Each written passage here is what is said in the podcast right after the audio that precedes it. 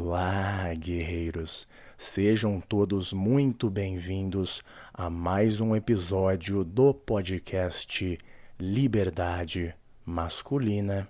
Sim, eu estou ressuscitando esse podcast e nas próximas semanas, meses e quem sabe anos, eu continuarei a postar conteúdo aqui para vocês, mas também na plataforma exclusiva que eu estou fazendo ainda neste momento e talvez já esteja pronta quando você escutar este meu episódio, né? Mas enfim, eu quero explicar algumas coisas para vocês neste episódio de um novo começo. A primeira das coisas é esclarecer muito bem o que é a liberdade masculina. O que é? Sabe, a gente escuta muitas vezes isso na internet mas eu acho que a maioria de vocês não faz ideia de onde veio esse termo e o que realmente significa. A segunda das coisas é uma explicação para vocês. Eu vou aqui confessar, eh, esclarecer, meio que revelar algumas coisas lamentáveis que aconteceram nos últimos anos que acabaram, infelizmente, me impedindo de continuar com esse podcast. Mas agora nós estamos de volta e ainda muito melhores, né? Então vamos para a primeira questão. O que é a liberdade masculina? Hoje em dia, se você entrar no YouTube, no Instagram, tem muita gente usando esse termo. Coach usando esse termo. Aqueles caras de desenvolvimento pessoal usando esse termo da liberdade masculina. Recentemente, tem um influenciador gigantesco gigantesco, com milhões de seguidores no Instagram, que ele não usou o termo liberdade masculina, mas a pegada em si que eu havia criado tá lá na, na retórica dele, na narrativa dele. Não só, você pode pensar, ah, mas Nilma, você está né, exagerando. Não tô. Tem um curso que eu não vou mencionar agora, mas daqui a alguns meses eu vou fazer um exposed disso. Um curso de um cara que muitos de vocês devem conhecer, um loirinho bem famoso nas redes sociais, em que um coprodutor dele tem um curso literalmente chamado Liberdade Masculina, né? E certamente ele não foi o criador desse termo. Eu tinha todo um podcast, um canal ao redor disso. Foi uma criação minha, sim, do Newman. Eu bato no peito e falo: olha, Liberdade masculina, quem criou essa ideia, quem criou esse termo, esse conceito, fui eu. Tá? Eu não peguei isso dos Estados Unidos, você pode tentar procurar, não tem um paralelo linguístico com isso. É algo que não funcionaria, na verdade, nos Estados Unidos, porque a cultura deles é completamente diferente.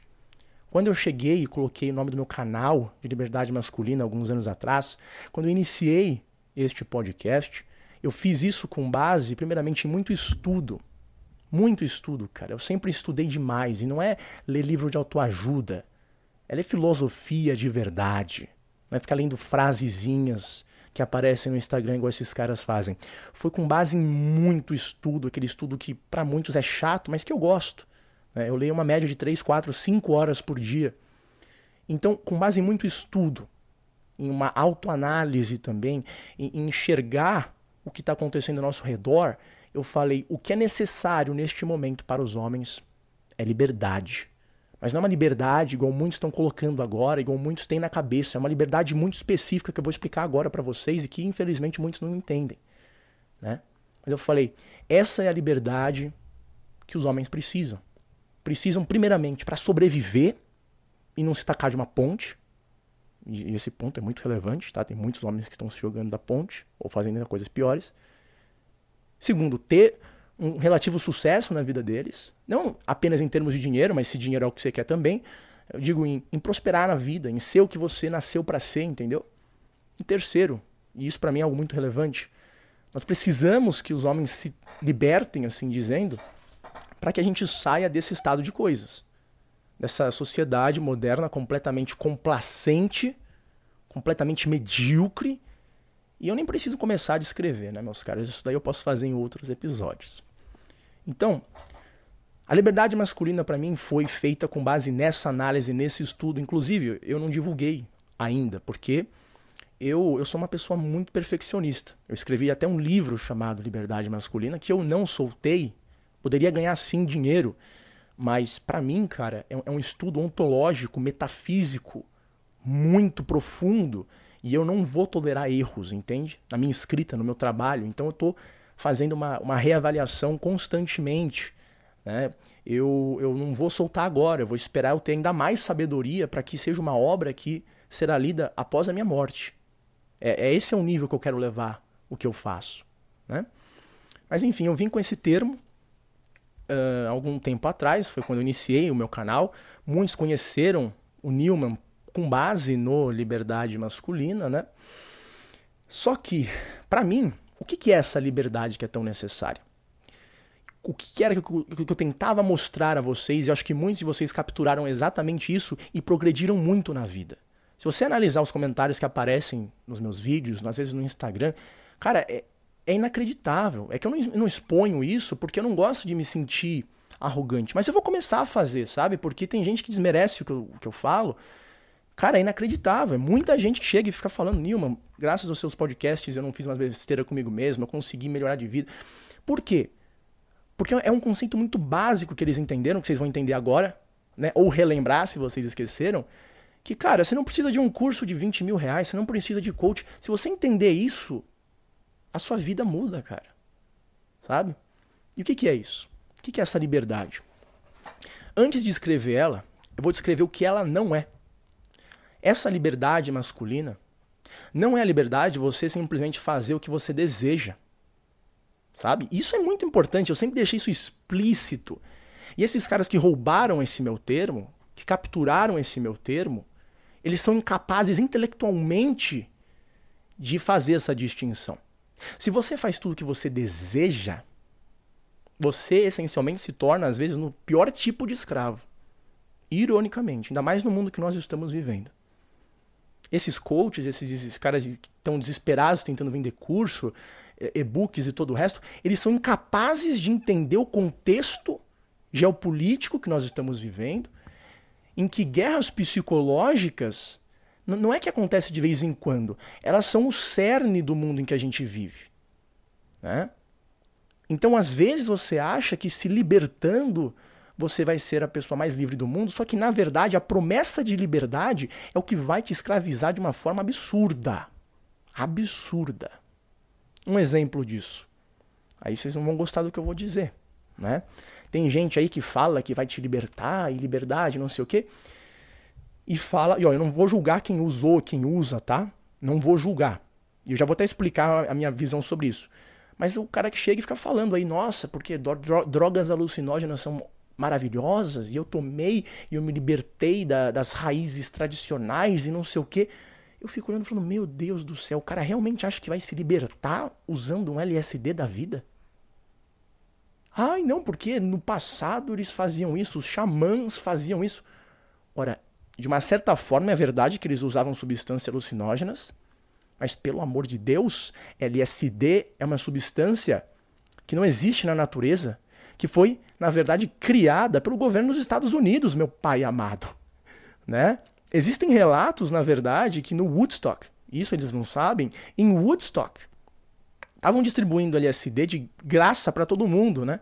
Com a prerrogativa né, que ah, é, que aqui não tem não tem capitalismo, todo mundo se ama, mas aí acabaram descobrindo, fizeram investigações que o FBI estava distribuindo de graça LSD. Hum? E aí, cadê a tua liberdade agora? Entende? É a falsa promessa de uma liberdade que acaba ou te escravizando, ou no mínimo contendo a sua real liberdade, cara. Vou dar aqui outros exemplos, tá? Hum. E esses são os mais relevantes.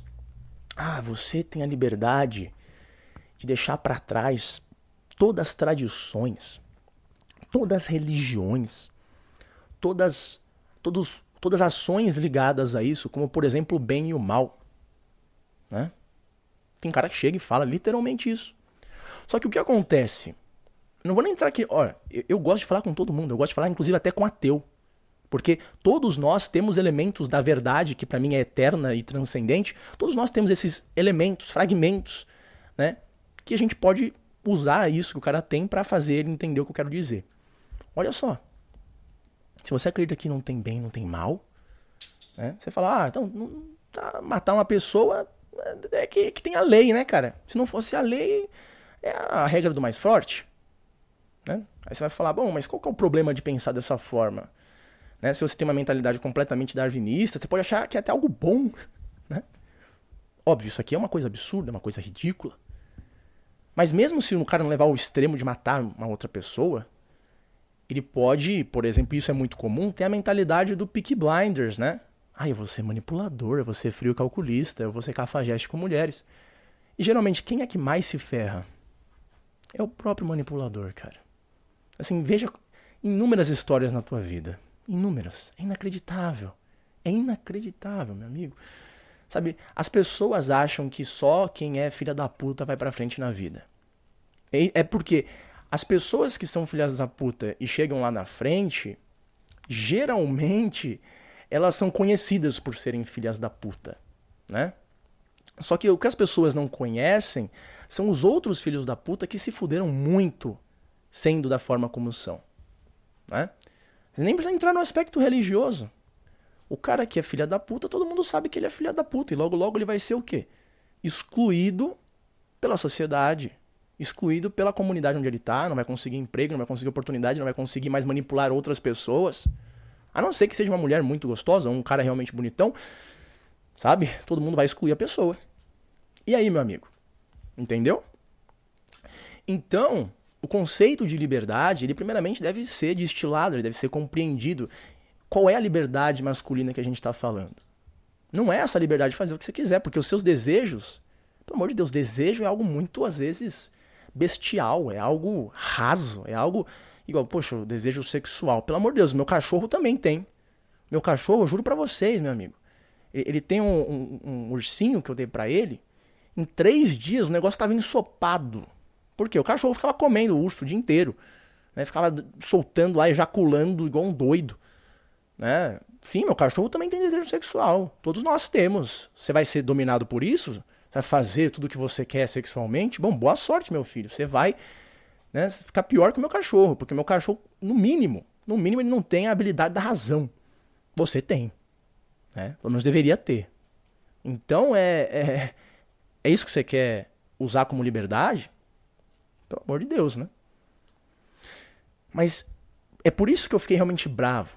Né? Se o cara usasse meu termo da forma como eu o designei, da forma como eu o conceituei, eu não ficaria tão bravo, né? Mas os caras começaram a deturpar todo o meu trabalho. Todo. Tanto que se vocês observarem, tem gente que pega esses canais e usa a ideia de homem livre, que eu também criei a ideia de homem livre. Eu fui o primeiro, eu que vim com esse conceito. Eu falei, olha, homem livre é isso, isso, isso. Eu peguei Nietzsche, na época sim, peguei Nietzsche, não, não, é um filósofo que eu recomendo a leitura, mas que tem elementos interessantes. Eu peguei Nietzsche para né, abordar algumas das coisas e tal. Mas eu sou Newman, eu li filosofia desde que eu era criança, porque meu pai me obrigava a fazer isso. Esses caras não têm esse domínio, não têm esse conhecimento, às vezes são analfabetos funcionais. Aí o que, que o cara começa a falar? Começa a colocar ideias essencialmente satânicas, e não é um exagero meu. Vai lá, procura no Google, eu vou fazer agora para vocês. Tá? Vocês estão escutando aqui o barulhinho? Ó? Procura no Google satanismo, tá? Eu não estou exagerando. Vai lá, satanismo vai ter. Satanismo lavei, tá? Dá uma olhada, dá uma olhada no que eles estão pregando, tá? Só isso. Só isso. Olha só, Lavei procura mostrar por meio da Bíblia satânica o satanismo como uma adoração do próprio eu. Diga dentro do seu próprio coração: Eu sou o meu próprio redentor. Bíblia satânica. Tá? Eles podem nem saber isso, às vezes os caras não são satanistas. Ou não, tem alguns que eu sei que são. Tem alguns que eu sei que são, e são coaches. E ficam jogando esse tipo de ideia para as pessoas e as pessoas nem sabem que é isso. Pior, tem alguns que falam que isso é cristianismo. Né? Mas enfim, é, é essencialmente o que eles estão jogando, cara. Estão falando que o, o, a essência satânica é a liberdade, pelo amor de Deus. Você entende? Então, cara, eu comecei a ver isso, eu falei, meu Deus do céu, o que que eu, o que que eu fiz? Eu vou falar para vocês, bateu um, não um pequeno arrependimento, um grande arrependimento de eu criar esse termo, esses conceitos, não foram os únicos, né, cara? Como eu disse para vocês, e, e essa é a essência do meu pensamento. Eu realmente acho que nada vai mudar no social e na vida dos homens que estão sofrendo enquanto eles não terem essa liberdade. Enquanto, como eu gosto de descrever, né, quem escutou lá o debate com o Paulo Cogos, acho que pode ter uma ideia um pouquinho melhor. Enquanto os homens não deixarem o brilho do sol sair deles, enquanto eles não cultivarem o princípio masculino dentro deles, que é sim uma liberdade, eles não vão chegar em lugar algum. Entendeu? Nós não chegaremos a lugar algum. A sociedade não vai mudar. A sociedade que a gente vive, que é sim baseada em princípios telúricos femininos, ela não vai mudar enquanto os homens não acordarem, enquanto os homens não se libertarem. Então, foi essa a minha ideia, foi essa a minha intenção. Só que o que aconteceu? Homens que não têm esse princípio espiritual começaram né, a, a basicamente deturpar tudo e tornar esse conceito importante que salva vidas, cara. Tornaram isso numa coisa tóxica, numa coisa ruim, numa coisa ridícula, né? Por exemplo, o conceito de red pill. Eu não fui quem eu não criei esse conceito. Se a gente for para trás, acho que a, primeira pessoa que realmente explorou o tema do red pill de forma assim é, abrangente foi o, o Mencius Moldbug que é um neo-reacionário, ele fala lá com uma, uma carta para os, os progressistas de mente aberta, e lá ele usa o termo Red Pill. Acho que foi a primeira grande menção num trabalho, nem acadêmico, mas, mas um trabalho intelectual. Ele foi o primeiro. E a internet começou a usar de inúmeras formas possíveis, né, cara? Mas aí o que aconteceu? No Brasil, em específico, era um ou outro que tinha noção do que era o Red Pill, do que é você acordar para a realidade, né? Então, até o momento de, de, criação do meu canal, naquela época, o homem brasileiro ele só tinha uma narrativa sobre a própria masculinidade, né? Na verdade tinha duas. Uma era aquela assim do brasileiro normal que não questiona muitas coisas e fala ah tem umas feministas aí e tal não é nada demais e o outro que já estava entrando na desconstrução né e aí o que aconteceu eu estava vendo isso eu falando olha eu tenho que trazer essa essa outra ideia esse outro né, esse outro princípio essa tal red pill para o Brasil para fazer o quê? Para fazer esses caras enxergarem que, primeiramente, essa ideia de desconstrução é ridícula, isso daí vai te destruir, destruir a sociedade conjuntamente. E segundo, é, para vocês que acham que isso não tem nada demais, vocês mesmos já estão sendo demasculados, né, como era o caso com muitos conservadores que, graças a Deus, conseguiam acordar, mas não só, até comunistas né, que viram e falaram: caramba, cara, você tem razão, essa tal desconstrução está eh, sendo usada pela elite de bilionários exatamente para se perpetuarem no poder. Então, o que aconteceu? Eu criei uma terceira possibilidade. Eu, eu fiz isso. Não estou sendo arrogante aqui, cara, mas eu, eu fui a pessoa. Eu, eu, eu, eu popularizei o termo Red Pill. Como que eu fiz isso? Isso daqui vocês que são meus inscritos antigos vão se recordar. E não é exagero. Por quê? Lembra da onda de NoFap? Em que tinha aquele cara ruivinho lá que ficava falando e que viralizou por conta disso? Todo mundo estava falando de NoFap, cara. Era o único assunto que estavam falando. Só que o que, que acontece? Eu falei, meu, NoFap tá sendo colocado como se fosse a libertação da alma. Estavam né? usando até um discurso meio gnóstico na coisa. Parecia que você tinha descoberto a realidade final. Você vai transmutar, você vai voar, não sei que. E eu, essencialmente, eu sou até que a favor da, da, assim, de parar de ver pornografia, masturbação, acho que isso é algo bacana, né? Mas óbvio, tava numa tendência, e assim que a internet funciona, eu sei como a internet funciona, eu, eu desenvolvo os algoritmos de recomendação, eu sei como é que essas ondas vêm e vão. Eu vi aquilo e falei, opa, eu vou pegar essa onda de, de NoFap para começar a falar de Red Pill. Eu já excluí o vídeo, mas se você for ver a tendência no Google sobre o termo Red Pill, vocês vão ver exatamente onde foi que começou a se popularizar no Brasil. E foi no dia que eu soltei um vídeo que muita gente gostou de zoar, e é pra zoar mesmo, tá? Que viralizou um pouco, muita gente ficou rindo, que é o, o método infalível 10 vezes mais, mais, mais eficiente que o, o NoFap, né? Onde eu falava sobre o tal Red Pill, que era sobre você acordar para a realidade e todo o resto. Com isso, muitos de vocês chegaram no meu conteúdo, muitos de vocês começaram realmente a acordar, começaram a, a procurar esse princípio masculino dentro de vocês. Começaram a entender o que é a liberdade masculina. Né? Enfim, foi algo que, que eu tenho certeza que ajudou muitas pessoas. Só que o que aconteceu? É sempre a mesma coisa. Um bando de filho da puta, tá? Eu não vou segurar palavrão aqui porque essencialmente é isso. Um bando de filho da puta, burros, analfabetos funcionais que não sabem ler, que nunca abriram um livro na vida, viram que estava em alta e aí começaram a fazer conteúdo retardado, imbecil, ridículo ao redor desse termo. E aí começou a diversidade, né? Começou, ah, o Black Pill, Blue Pill e todo o resto e blá blá blá blá blá. E eu vou ser já justo com as outras pessoas que também estavam jogando essas ideias. Eu vou, eu vou ser justo. Eu não era o único que estava falando de Red Pill. Tinham outros também que eu já vou falar. Mas era uma bolinha pequena, você entendeu? Era a bolinha minúscula que tinha no YouTube de canais de mil inscritos que falava de Red Pill.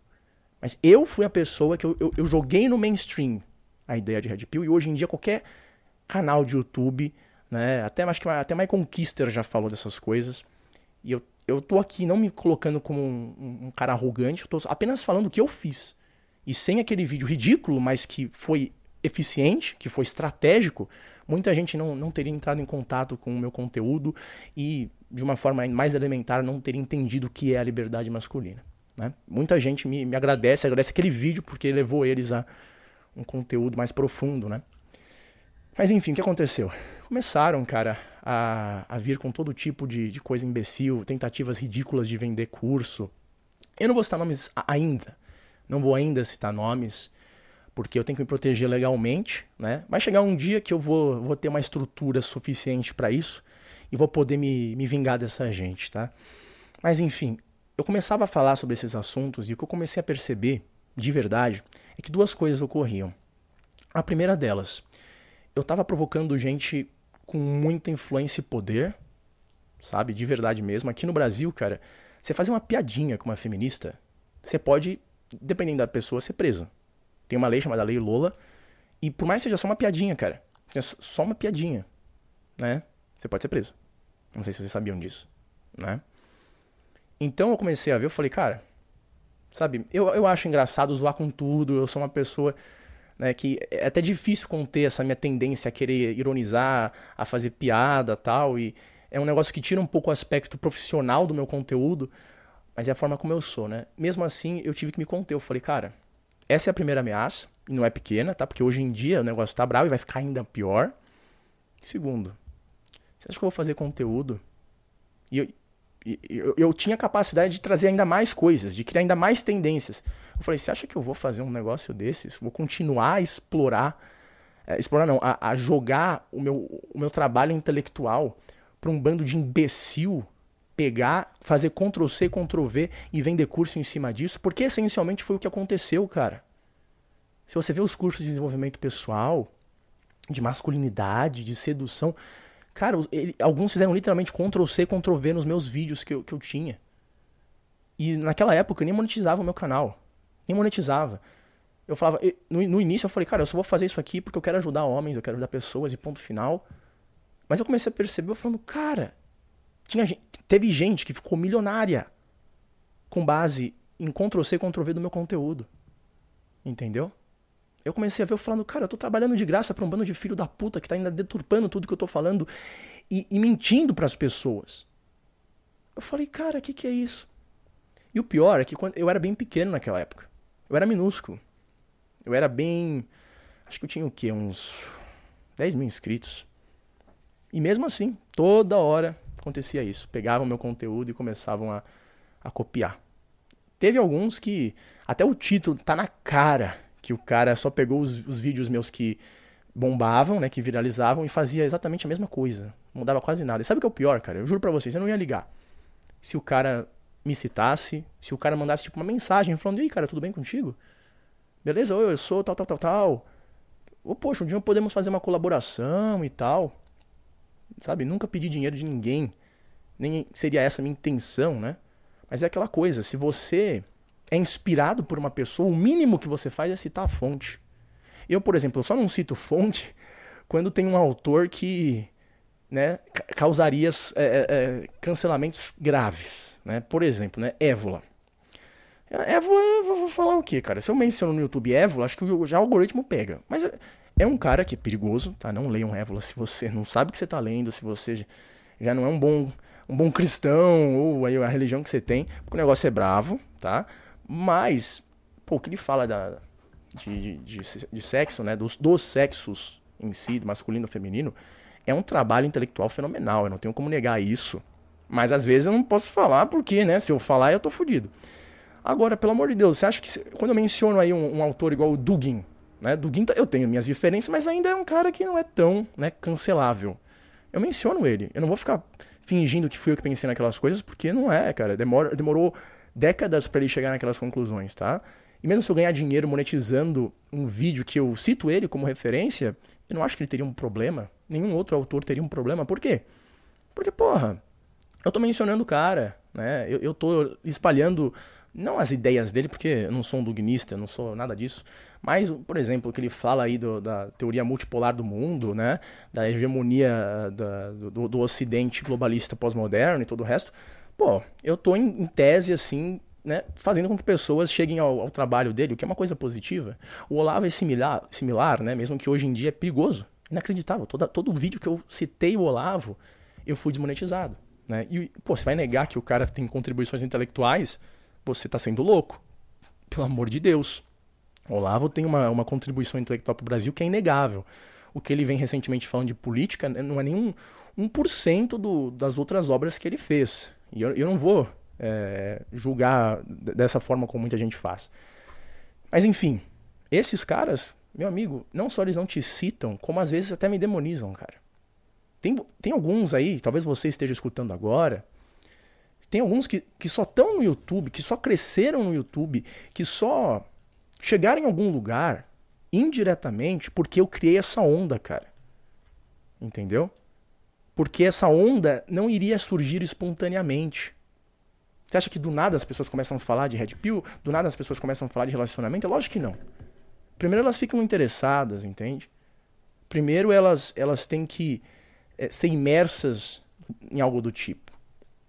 Muitos dos caras que cresceram seus canais e que hoje ganham dinheiro com isso, vendendo cursos, fazendo todo o resto, e eu não tenho um problema com isso, mas alguns me demonizam, mas não percebem que indiretamente, pô, cara, eu contribuí para que essa discussão existisse entendeu? Não estou aqui me colocando como a pessoa mais importante do mundo, de forma alguma, né? Mas hoje em dia algumas ideias estão no mainstream e a minha contribuição nisso é bem grande. Só que os caras, né, gostam do quê? De demonizar e todo o resto, todo o resto. Então, foi por isso que eu falei, cara, liberdade masculina, eu vou, vou, vou adiar um pouquinho. E o que, que eu fiz durante esse tempo? Não sei se vocês perceberam. Meu conteúdo mudou? Sim, mudou. Mas por que, que ele mudou? Porque naquela época eu era minúsculo no YouTube. Um cara minúsculo no YouTube é como um bebê chorão, ninguém te escuta. Só que aí você ganha 100 mil inscritos, coisa começa a mudar. Aí você ganha 170 mil inscritos, a coisa muda. Hoje em dia, no total, eu tenho quase 250 mil inscritos com os dois canais, o que é um número considerável. É, não é um número gigantesco, mas é um número que não dá para você ignorar. Não só isso. Eu desenvolvi relacionamentos com canais de comunidade, por exemplo com canais de comunidade que, né? Você sabe como que é hoje em dia comunidade no YouTube, né? É um escândalo que acontece e aí inúmeros canaizinhos começam a falar, começam a expor, né? E vai ser aquela situação.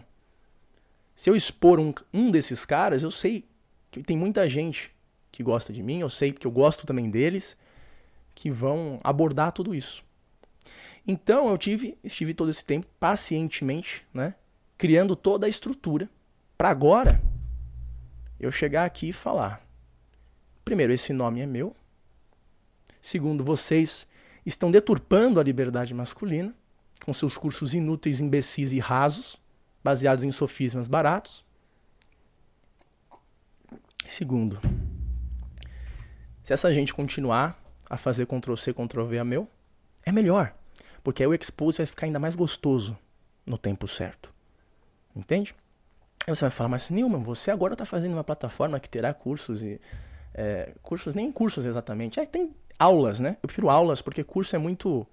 Não gosto do termo. É aula mesmo. Aula de filosofia, de tecnologia, de geopolítica. Você está fazendo um, um, conteúdo premium, um conteúdo exclusivo, não é hipócrita da tua parte? Não. Primeiro porque o meu preço não vai chegar nem aos pés das quantias exorbitantes que essa gente mau caráter cobra. E segundo, é um conteúdo original, um conteúdo que só está lá porque não tem como dizer tudo isso no YouTube da vida. E essencialmente, né, a razão para o pagamento não é meu enriquecimento, é, são duas coisas que eu quero fazer acima de tudo. Eu quero ter independência de poder chegar e falar a verdade. E você pode pensar que isso é algo óbvio, que todo mundo consegue fazer isso. Não é simples assim. Falar a verdade hoje em dia é muito, muito difícil. Ainda mais nas redes sociais. Mas, né, eu quero chegar nesse ponto. Não só chegar nesse ponto, como convidar outros criadores de conteúdo, posteriormente, se tudo der certo, a também fazer isso. A ter um lugar onde a verdade ela é explorada. A verdade acima de tudo. E isso essa gente jamais vai conseguir entender. Então não é a mesma coisa, de forma alguma. E segundo, é, com esse conteúdo premium, né, eu quero fazer conteúdo realmente de qualidade. Quem sabe um dia documentários, séries, coisas boas. Meu maior sonho seria ser um Netflix que é, ao contrário de puxa-saco de é, doen doentes, não, criminosos que fazem coisas erradas com criancinhas e produz conteúdo nesse nível, ao contrário, seria um conteúdo que a gente, por exemplo, iria estimular aí ações hostis da população contra essa gente, né? E expor também doentes que existem em grandes esferas de poder, entendeu? Esse tipo de coisa. Adoraria ser um Netflix desse jeito. Nos Estados Unidos seria impossível fazer isso. Mas no Brasil tenho confiança que a gente consegue. Mas enfim, Pessoal, a minha motivação nunca foi financeira e nunca será. Eu vou até explicar um pouquinho melhor tudo isso, porque muito cedo na minha vida, muito cedo, e eu vou explicar melhor, como eu disse. Muito cedo, ainda com 18, 19 anos, eu tinha na minha mão oportunidades de se tornar muito rico. Muito, muito, muito rico. Só para dar um, um, assim, uma, uma sinopse para dar um, um, spoiler dessa minha história, que eu acho que eu nunca contei de, em muito detalhe, tem um programa chamado 20 Under 20, quer dizer, eu não sei se ainda existe, que foi criado pelo Peter Thiel. E eu estava nos Estados Unidos, eu estava trabalhando em inúmeros projetos, eu estava assim bem próximo a ser uh, selecionado, eu não, não eu fui selecionado, mas não participei por outras razões que um dia eu explico. Mas não só isso, como inúmeras outras pessoas, investidores é, clientes, contratos que eu estava conseguindo. Cara, muito cedo na minha vida, eu tive muitas oportunidades de ganhar muito dinheiro. Só que eu cheguei ao ponto, bem cedo também na minha vida, de quase me tacar da Golden Gate Bridge. Porque eu percebi que o dinheiro que eu estava recebendo era um dinheiro vazio, era algo que não me dava potência de viver. E aí bem cedo, eu percebi que, olha, se é para ganhar dinheiro por ganhar dinheiro, entendeu? Eu prefiro me jogar de uma ponte. Literalmente. Então, se algumas pessoas duvidem da minha de qual é a minha intenção em fazer tudo que eu faço, essencialmente, eu não sei, eu tenho um gosto tão tão grande, é, é um verdadeiro, vou falar essa palavra aqui, é um verdadeiro tesão, né? É uma obsessão que eu tenho, é uma coisa muito boa em você abrir a boca e falar a verdade.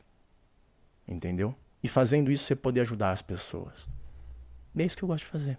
O que, que eu vim fazer no mundo? Eu não sei direito, mas até agora parece que chegar, abrir essa boca grande que eu tenho e falar o que deve ser dito, parece algo que me deixa muito feliz. E tem uma outra pessoa que às vezes me, me ajuda com doações, que talvez queira né, participar dos meus conteúdos exclusivos, tem gente que assiste e pelos anúncios eu ganho dinheiro, consigo sobreviver. E para mim, cara, vou ser, bem honesto com vocês. Eu, eu não ganho, acho que 10% do que eu ganhava quando eu tinha 20 anos. Literalmente. Eu posso provar tudo isso. Mas eu nunca estive tão em paz comigo mesmo. E isso eu sei que é algo que esses caras nunca vão ter. Porque a liberdade masculina é algo que eles só vendem. É algo que eles só querem usar para marketing. Eles não vivem isso. E eu posso dizer que eu vivo. A liberdade masculina, se você ainda está curioso no que é isso, é você olhar para si mesmo e se perguntar: o que eu quero na vida? Quem sou eu? O que eu valorizo? E com base nisso, você começar a estruturar a sua jornada. Eu falo aqui com todos. Eu falo aqui exatamente com todos, menos pessoas relativistas que não acreditam no bem e no mal e que achariam aceitável matar uma outra pessoa porque é a lei do mais forte. Se você é ateu e entende que existe um, uma coisa que é boa e uma coisa que é ruim, é para você esse conceito de liberdade masculina.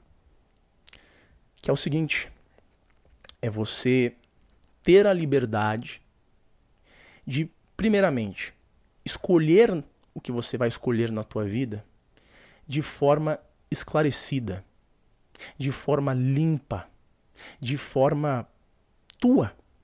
Porque o que muita gente hoje em dia acha que é liberdade, como eu já falei inicialmente, é só uma falsa escravidão. É igual o sujeito que, poxa, eu vou usar uma droga aí para sair da realidade. Você não tá fazendo como um xamã faria, sei lá, dois mil anos atrás. É um contexto totalmente diferente, que é laico, que não tem conexão com uma tradição, com uma religião, com nada. É só um escape. Da mesma forma, muitas dessas pessoas que falam liberdade na internet só estão oferecendo outras prisões. E a liberdade masculina, para mim, essencialmente é o que eu havia já explicado e agora vai ficar mais claro. É você analisar o mundo de forma transparente, de forma, assim dizendo, clara. E para fazer isso, o principal é a humildade. O principal é você ter humildade consigo mesmo e com os outros. E enxergar que, olha, às vezes eu eu não sou tão bom quanto eu acho. Às vezes eu não sou tão bom naquilo, mas às vezes eu sou bom naquela outra coisa. É você ter clareza, é você enxergar essencialmente a verdade. Enxergue a verdade como primeiro princípio. E isso é difícil. E isso requer estudo. Isso requer reza, meditação para quem é mais ligado ao aspecto transcendente. Requer muito empenho. E aí, quando você enxerga a verdade não no mundo, porque isso é muito difícil, mas no mínimo na tua própria vida, sobre você mesmo, sobre quem você é, sobre o que você quer, sobre o que você valoriza. Aí você começa a agir. Então, por exemplo, você, como eu, talvez, seja um cara que tem uma vocação mais é, intelectual. Para você enxergar isso é muito difícil. Para mim, demorou muito tempo. Infelizmente, eu não aceitava essa vocação. Eu pensava que eu seria um ótimo empreendedor, o que não é muito o caso, como vocês já devem ter observado aí. Né? Tem gente ganhando milhões com, com, com ideias que, se eu quisesse ganhar milhões, eu também teria ganho, talvez até mais. Mas foi difícil para mim aceitar isso, doloroso.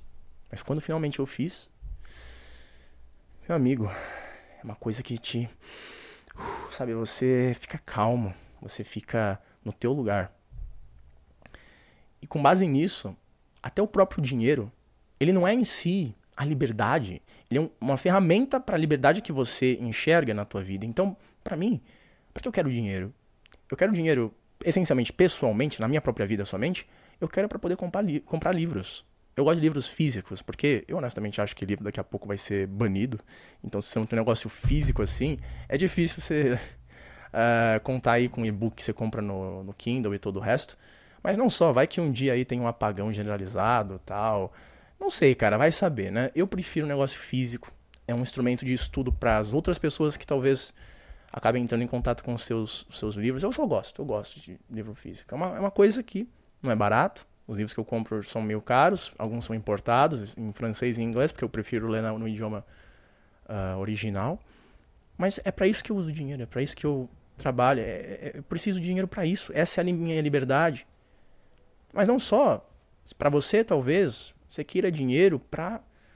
Se você é uma pessoa, por exemplo, muito mutável, você tem que sempre mudar, você, você não gosta de constância. Às vezes o dinheiro é realmente um instrumento para você poder viajar ao redor do mundo. Se é isso que você quer, se é isso que você precisa. Eu, por exemplo, eu não quero isso. Já fiz isso, já fiz o erro de se tornar nômade digital e foi uma coisa horrorosa na minha vida. Não gostei. Por quê? Porque eu sou um cara constante, cara. Né? Tinha uma ex-namorada minha que falava que é porque eu sou, sou touro. Não sei, eu não, não acredito em astrologia nem nada disso. Mas eu sou um cara constante, eu sou um cara que eu preciso da minha rotina, eu preciso do meu lugar, eu preciso da minha terra, do meu quarto aqui, dos meus livros. Eu não consigo ficar mudando toda hora. Mas se você é assim, você usa o dinheiro para essa finalidade. Da mesma forma, por exemplo, os relacionamentos, eles não são em si também uma, uma liberdade, né? Ah, eu vou achar uma mulher linda na minha vida e ela vai me libertar de tudo. Ou o homem, não. Né? Mas, né, se você quer ter uma família, bom, entende? Mas no fundo é algo muito individual. Eu nunca cheguei com o termo liberdade masculina para falar que nenhum homem deve se casar. Nunca. Quando eu falei em homem livre, eu disse, olha, um homem livre de fazer as escolhas que ele considera ser corretas. Né? Para quem acredita em Deus, bom, é o caminho que Deus está te dando. É isso, né? Se você vê, por exemplo, que, poxa vida, eu sou um cara que eu tô pobre, eu sou feio, as mulheres que eu tenho acesso são horrorosas, são manipuladoras, são feias, são já tem 10 filhos e eu não consigo nenhuma mulher, bom, se o seu ambiente está te dizendo isso, a tua liberdade né, é de escolher de forma inteligente. Né? É você olhar tudo isso e falar, olha, o mais inteligente é eu fazer isso, eu fazer aquilo. Mas é isso, cara. É escolher com base nas tuas prioridades, nas tuas crenças, na tua vocação. Entende? Por exemplo, o cara nasceu para ser padre. Você acha que eu vou chegar e falar que você deve ter uma família? Não. Entendeu? Então, isso que é o homem livre. Infelizmente, é uma coisa completamente deturpada hoje em dia, cara. Completamente. Por quê? Porque falam em homem livre, em liberdade masculina, e tem uma ou outra exceção aqui, tá? Um cara que eu gosto é o, é o Carlos Sanches. Ele é um cara que entende muito de tradição. É, gosto muito do conteúdo dele, mas a maioria, a maioria dos caras que você vê, desenvolvimento pessoal, esses caras vêm do curso, meu amigo, eles não estão te libertando, eles estão te colocando numa outra prisão. A prisão às vezes é do dinheiro. Aí sim, o dinheiro é uma escravidão. O cara, por exemplo, que vive para ganhar dinheiro, para gastar com mulher, por exemplo, pô, quer um exemplo maior que esse? Ah, mas eu não vou me casar, você entendeu? Eu só vou pegar todo mundo aí, eu vou contratar prostituta. Pô, você não vê que você tá numa prisão mesmo assim? Assim, qual, qual o ponto de tudo isso? Quer viver dessa forma? Bom, a escolha é tua, né? Mas eu considero isso ainda como uma prisão. Então, essas, essas falsas liberdades, como eu disse, são as maiores jaulas que existem hoje em dia.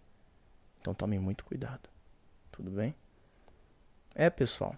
Foi essa a razão que eu parei o podcast. Eu estava preocupado porque eu soltava ideias que eu escrevi, que eu considero serem análises de muito estudo que eu fiz eu soltava isso em formato de podcast e as pessoas deturpavam de formas horrorosas. Eu não tinha tamanho para lidar com tudo isso, mas agora eu tenho. E com essa nossa plataforma, a coisa vai ficar melhor ainda. O meu melhor conteúdo vai estar tá lá. Tá? Eu vou não vou postar tanto aqui, eu vou postar, mas não vou postar tanto. E vocês vão ver que o negócio vai ser fenomenal. Vamos assim dizer. Muito obrigado a todos vocês, tá? Estou é, muito feliz em fazer isso daqui de novo. Até breve, guerreiros. Até breve. Ah, e só mais um pequeno adendo. Acho que o próximo episódio que eu vou soltar sobre tudo isso daqui é que a gente vai vencer. A gente vai vencer. Não é uma fé cega minha, eu vou explicar como. Então fiquem aí atentos, porque em breve o mundo é nosso.